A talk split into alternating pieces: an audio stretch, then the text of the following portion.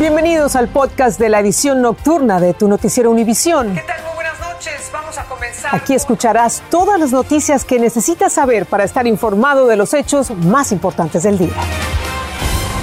Es martes 19 de julio y estas son las principales noticias.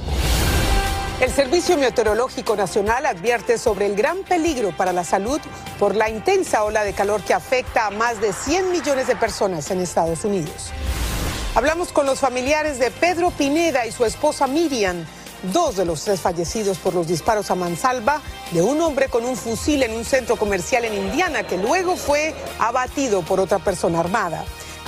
Y ver después que tirado en el piso, embolsado. Y el alcalde de Nueva York sigue los pasos de la alcaldesa de Washington y pide recursos al gobierno federal para enfrentar la crisis de los inmigrantes que están llegando desde Texas y Arizona. Comienza la edición nocturna. Este es un noticiero Univisión Edición Nocturna con Patricia Yaniot y León Krause. ¿Qué tal? Muy buenas noches. Vamos a comenzar con la intensa ola de calor que afecta a más de 100 millones de personas en este país. Las autoridades advirtieron que las altas temperaturas son muy, pero muy peligrosas y recomendaron hidratarse y no realizar actividades al aire libre. Este intenso calor también está provocando incendios que amenazan la red eléctrica en algunos estados. Carlos Arellano nos habla de los peligros de este calor extremo. Salir a la intemperie en algunas regiones de Estados Unidos es un verdadero reto debido al intenso calor que se siente. Más de 100 millones de estadounidenses tienen que lidiar con temperaturas de tres dígitos en por lo menos 20 estados. La zona de las llanuras, el Bajo Mississippi y en gran parte Texas, los habitantes tienen advertencias de calor. Y es que el termómetro ha rebasado los 110 grados Fahrenheit, pero en realidad se sienten como si fueran 115. Los incendios forestales en Texas son un serio problema. En Fort Worth se quemaron 500 acres. Al sur en las montañas Chalk arden 4.000 acres. La red eléctrica podría colapsar en Texas. Es el mismo sistema que colapsó pero con el frío del invierno de 2021. En Boston se declaró hoy una emergencia debido al calor.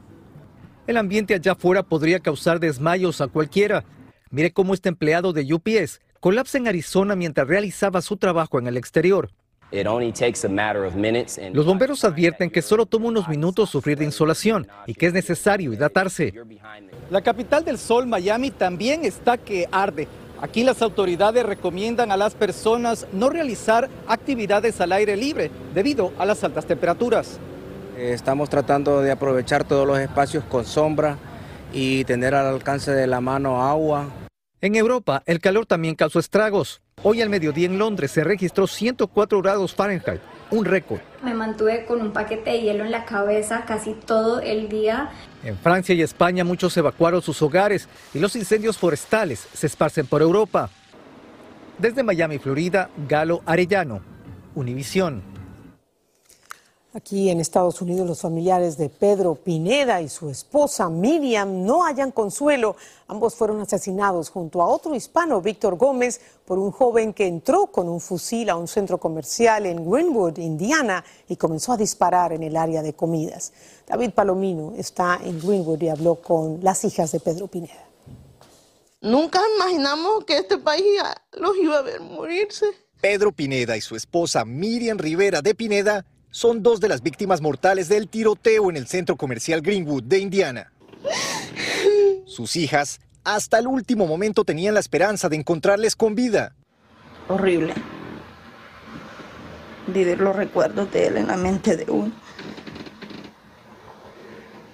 Y ver después que tirado en el piso embolsado. Esta familia de salvadoreños cuenta que veían con asombro noticias de tiroteos con múltiples víctimas en el país, sin imaginar que les iba a tocar vivir la amarga experiencia. Yo viendo la televisión dije, nunca quisiera estar.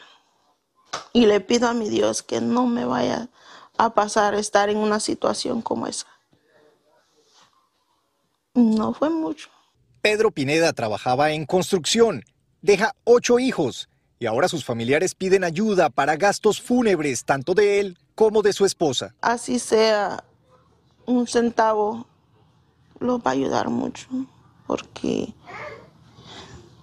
para esto no estábamos preparados. Víctor Gómez, de 30 años de edad, es otra de las víctimas que dejó el mortal tiroteo. Entre tanto, una niña de 12 años, herida en su espalda por fragmentos de bala, ya fue dada de alta y continúa su recuperación. Mientras familiares de las víctimas cuestionan los protocolos de seguridad del centro comercial, alegando que no tenía control sobre el ingreso de rifles de alto alcance. En el último reporte de las autoridades indican que el ciudadano armado que confrontó al pistolero evitando que la tragedia fuera aún mayor, lo hizo en tan solo 15 segundos y no en dos minutos como inicialmente se había dicho. En Greenwood, Indiana, David Palomino, Univisión. Qué pena con esa familia. Y los dos hombres acusados en varios robos y tiroteos mortales en tiendas 7-Eleven en California comparecieron por primera vez en corte. Malik Pat, de 20 años, enfrenta tres cargos de asesinato y dos de intento de asesinato. A Jason Penny, de 44 años, le impusieron una fianza de 100 mil dólares. En estos asaltos murieron dos personas y cuatro resultaron heridas, una de ellas de gravedad. Y el alcalde de Nueva York, Eric Adams, se sumó al pedido de la alcaldesa de Washington para que el gobierno federal contribuya con más recursos a la crisis que está generando la llegada de inmigrantes enviados en autobuses desde Texas y Arizona. Adams dice que los albergues en la ciudad están saturados. Peggy Carranza nos cuenta más. Son una familia venezolana de 14, donde el más pequeño tiene tres meses y aún así se arriesgaron a cruzar la frontera sur. Quiero superarme, quiero ver cómo mis hijas, eh, no sé, estudian, quiero ver cómo mis hijas se preparan en la vida. Llegaron a Texas y dicen que allí les pagaron el viaje a Nueva York, donde viven en albergues. Estamos ahí mientras, como quien dice, mientras agarramos vuelo, mientras nos podemos, eh, mientras nos estabilizamos un poco más. Como ellos, más de 2.800 inmigrantes han arribado a los refugios de la Gran Manzana recientemente, muchos de ellos en autobús desde Texas y Arizona, según el alcalde Eric Adams, que denunció la saturación del sistema. New York is willing to show its Texas y otros estados están enviando gente a Nueva York y estamos dispuestos a ayudar humanitariamente, pero necesitamos recursos, dijo el alcalde. Por esto le pide fondos al gobierno federal, días después que la alcaldesa del Distrito de Columbia denunciara el envío de inmigrantes a Washington. Es una vergüenza que algunos gobernadores están usando inmigrantes como una herramienta política, dijo la vocera de la Casa Blanca. Mientras, Glenis Durán dice por qué Nueva York. Se oye que Nueva York es una ciudad con oportunidades, como la ciudad que nos podía permitir salir adelante en menos tiempo. Críticos del alcalde dicen que los solicitantes de asilo no son responsables de la crisis en los albergues. Ellos culpan a la falta de vivienda asequible. En la ciudad de Nueva York, Peggy Carranza, Univisión. Y en México se reportó un incremento de la percepción de inseguridad en el segundo trimestre de este año. Siete de cada diez mexicanos consideran que vivir en sus ciudades es peligroso. La encuesta nacional de seguridad pública también reportó que las mujeres se sienten más inseguras que los hombres. Alejandro Madrigal nos informa desde la capital mexicana. La estrategia de abrazos, no balazos del presidente Andrés Manuel López Obrador parece no convencer a los mexicanos, pues el 67% de la población mayor a 18 años, casi 7 de cada 10 personas, consideran que vivir en sus ciudades es inseguro. Muy triste que las personas tengan que adaptarse, por ejemplo, cerrar más temprano sus negocios, no comprar un carro por padre porque te puede, puede llamar la atención, pues nos despojaron de la tranquilidad y de la paz que se vivía. El Instituto Nacional de Estadística y Geografía reportó un incremento del 1% en la percepción de inseguridad en el segundo trimestre del año y se concentró en seis ciudades del país. Es Fresnillo en Zacatecas con el 97% y la ciudad de Zacatecas con el 90% de la gente que se siente en peligro constante. Le siguen Ciudad Obregón, Sonora e Irapuato, Guanajuato con 89.7%, Cuautitlán Izcalli, Estado de México con 89% y Colima con el 87% de las personas que se perciben inseguras. Y creo que la inseguridad ha afectado a todos, tanto el Y son las mujeres las que se sienten blancos del delito y 7 de cada 10 consideran que es inseguro vivir en su ciudad contra el 60% de los hombres. El presidente López Obrador insiste en que su estrategia de seguridad es la correcta. Entonces cuando dicen, cambia la estrategia, no, porque estoy absolutamente convencido que no se puede enfrentar la violencia con la violencia. La inseguridad es lo que más preocupa a los mexicanos y el 35% considera que la situación seguirá igual de mal y un 28% que empeorará. En Ciudad de México, Alejandro Madrigal, Univisión. Estás escuchando el podcast de tu noticiero Univisión. Gracias por escucharnos.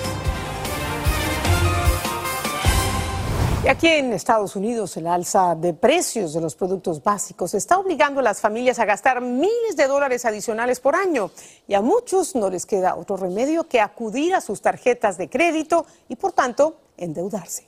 Desde Los Ángeles, Romy de Frías nos trae consejos para saldar lo antes posible esa deuda.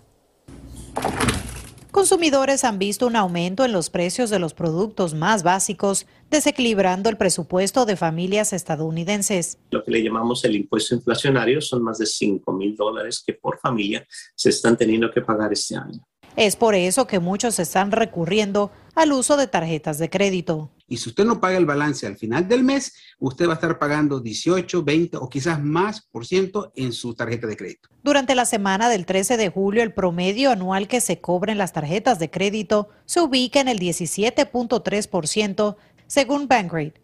Pero si su crédito es bajo, el porcentaje podría ser mayor. Ahorita está duro la, la inflación, todo está carísimo ahorita, pero no por eso también hay que medirse de acuerdo a lo necesario, ¿no? Pedro Antonio asegura que evita usar sus tarjetas para no endeudarse. No gasto más de lo que gano.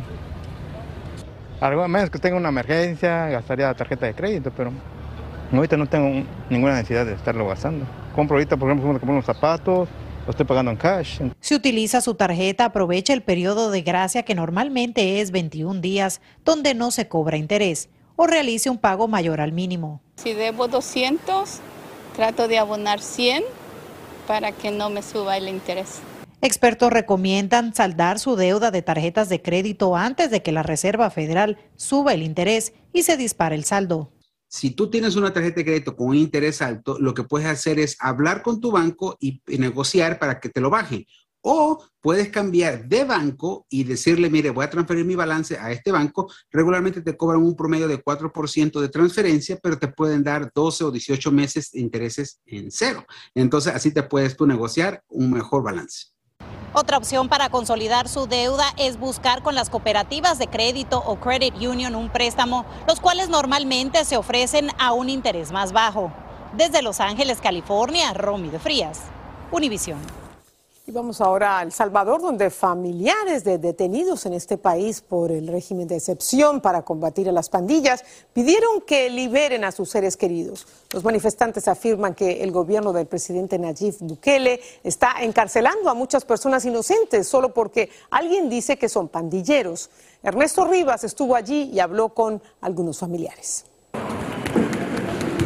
Las cárceles en El Salvador están repletas de pandilleros pero también están pagando justos por pecadores, asegura doña Alberta Zúñiga, quien pide la libertad de sus familiares capturados. Son cinco, son cinco familiares que se llevaron del lugar de trabajo, porque del lugar de trabajo los fueron a traer. Ella y varias decenas de madres de familia marcharon hoy hasta Casa Presidencial para exponerle al mandatario lo que están haciendo los policías. Los policías llegan, se lo llevan y no le dan una razón a uno de familia por qué se lo llevan. Según cifras oficiales, hay más de 45 mil pandilleros capturados bajo el régimen de excepción, pero entre ellos están los que aseguran ser inocentes y por eso exigen justicia. ¡Queremos libertad, libertad, libertad! Que investiguen estos casos. Jocelyn López dice que los policías acusan al primero que encuentran y no investigan. Justo eso pasó con su hermano. El día que se lo llevaron solo me dijeron que por marero igual a mí. Nosotros nos sometemos a cualquier tipo de prueba y de investigación porque nosotros no debemos nada. Son tiempos difíciles para quienes vivimos en barrios estigmatizados, dice doña Carmen, porque cualquier vecino puede llamar a la policía y acusar a cualquiera, como pasó con su hija. Fíjese que mi hija pues me la fueron a sacar de mi casa por una orden, por una llamada anónima que hicieron. ¡Vivos se los llevaron! La marcha se encontró con una barrera de policías y alambre de púas antes de llegar a su destino. Solo lograron enviar un mensaje escrito al presidente con la esperanza que lo lea. En San Salvador, El Salvador, Ernesto Rivas, Univisión. Y los mejores jugadores de las ligas mayores se dieron cita en el, en el, estadio de los Dodgers en Los Ángeles para el Juego de las Estrellas. Han pasado 60 años desde que este estadio fue escenario de un partido similar. Miles de fanáticos llegaron a ver el enfrentamiento entre los mejores peloteros de la Liga Americana y la Liga Nacional. Allí estuvo Dulce Castellanos. El momento anhelado para los fanáticos del béisbol llegó a Los Ángeles. El All-Star Game 2022 se llevó a cabo en el estadio de los Dodgers después del último partido en 1980. Algo monumental, histórico, y pues nosotros tenemos mucho orgullo poder estar aquí, ver el juego, estar con la gente. Mucho orgullo, mucho orgullo. Los aficionados del deporte llegaron de todas partes para ver a los más destacados de la Liga Nacional y la Liga Americana en un solo lugar. Es un juego que yo estaba esperando por toda mi vida. La Liga Americana ha tenido ocho victorias consecutivas. Desde el montículo en su casa, el Estadio Angelino, Clayton Kershaw fue el titular. Algunos como Ramón Pérez no se detuvieron ante los obstáculos e hicieron un largo viaje desde Guadalajara, México, para cumplir este sueño. Tenía deseos de estar aquí en esto y ahora se me concedió y traté lo más para... Viajé solo en el avión. Los Ángeles habría sido la sede del Juego de las Estrellas en el 2020, pero debido a la pandemia se canceló. El All-Star Game 2023 se llevará a cabo en Seattle, Washington. En Los Ángeles, Dulce Castellanos, Univisión. Y más de una docena de congresistas fueron arrestados frente a la Corte Suprema cuando participaban en una protesta sobre el aborto. La policía les ordenó retirarse del lugar, pero al desobedecer, 34 personas fueron arrestadas, 16 de ellas congresistas. Entre los arrestados estaban Alexandria Ocasio Cortés, Ilhan Omar y Jackie Spear. Y un total de 47 congresistas republicanos se unieron el martes a los demócratas para aprobar una ley que protege el matrimonio entre personas del mismo sexo. Esto por temor a que la Corte Suprema elimine el matrimonio gay tras suprimir el acceso al aborto. La ley también protegería los matrimonios interraciales. No está claro si el proyecto será aprobado en el Senado. Y también en Washington se inició el juicio contra el ex asesor del presidente Donald Trump, Steve Bannon, por dos cargos de desacato a citaciones al Congreso para testificar ante el comité que investiga el ataque al Capitolio del 6 de enero. Querían conocer qué sabía Bannon horas antes de ese asalto. Y el ejército de Estados Unidos dijo que probablemente no podrá cumplir su meta de reclutar a casi 40 mil nuevos soldados en los próximos dos años. Por eso está haciendo más atractivos sus incentivos financieros para atraer a más reclutas y también considera no exigir el título de enseñanza secundaria. Por otra parte, los soldados que ingresan a las Fuerzas Armadas se quedan más tiempo en el ejército que años atrás.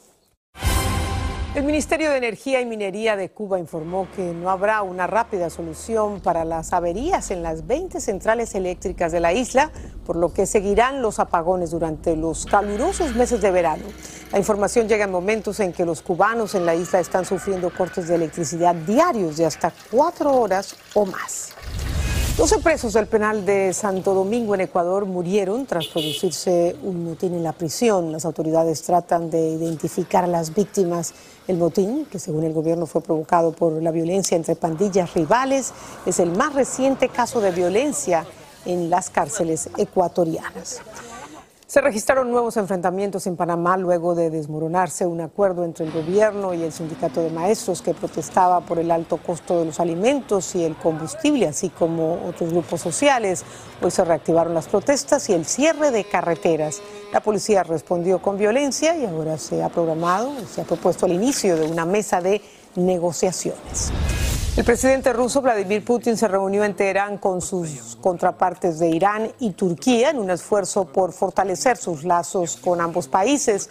Putin abordó varios temas, incluyendo la propuesta de las Naciones Unidas de facilitar la venta de granos de Ucrania para reducir la actual crisis alimentaria alrededor del mundo.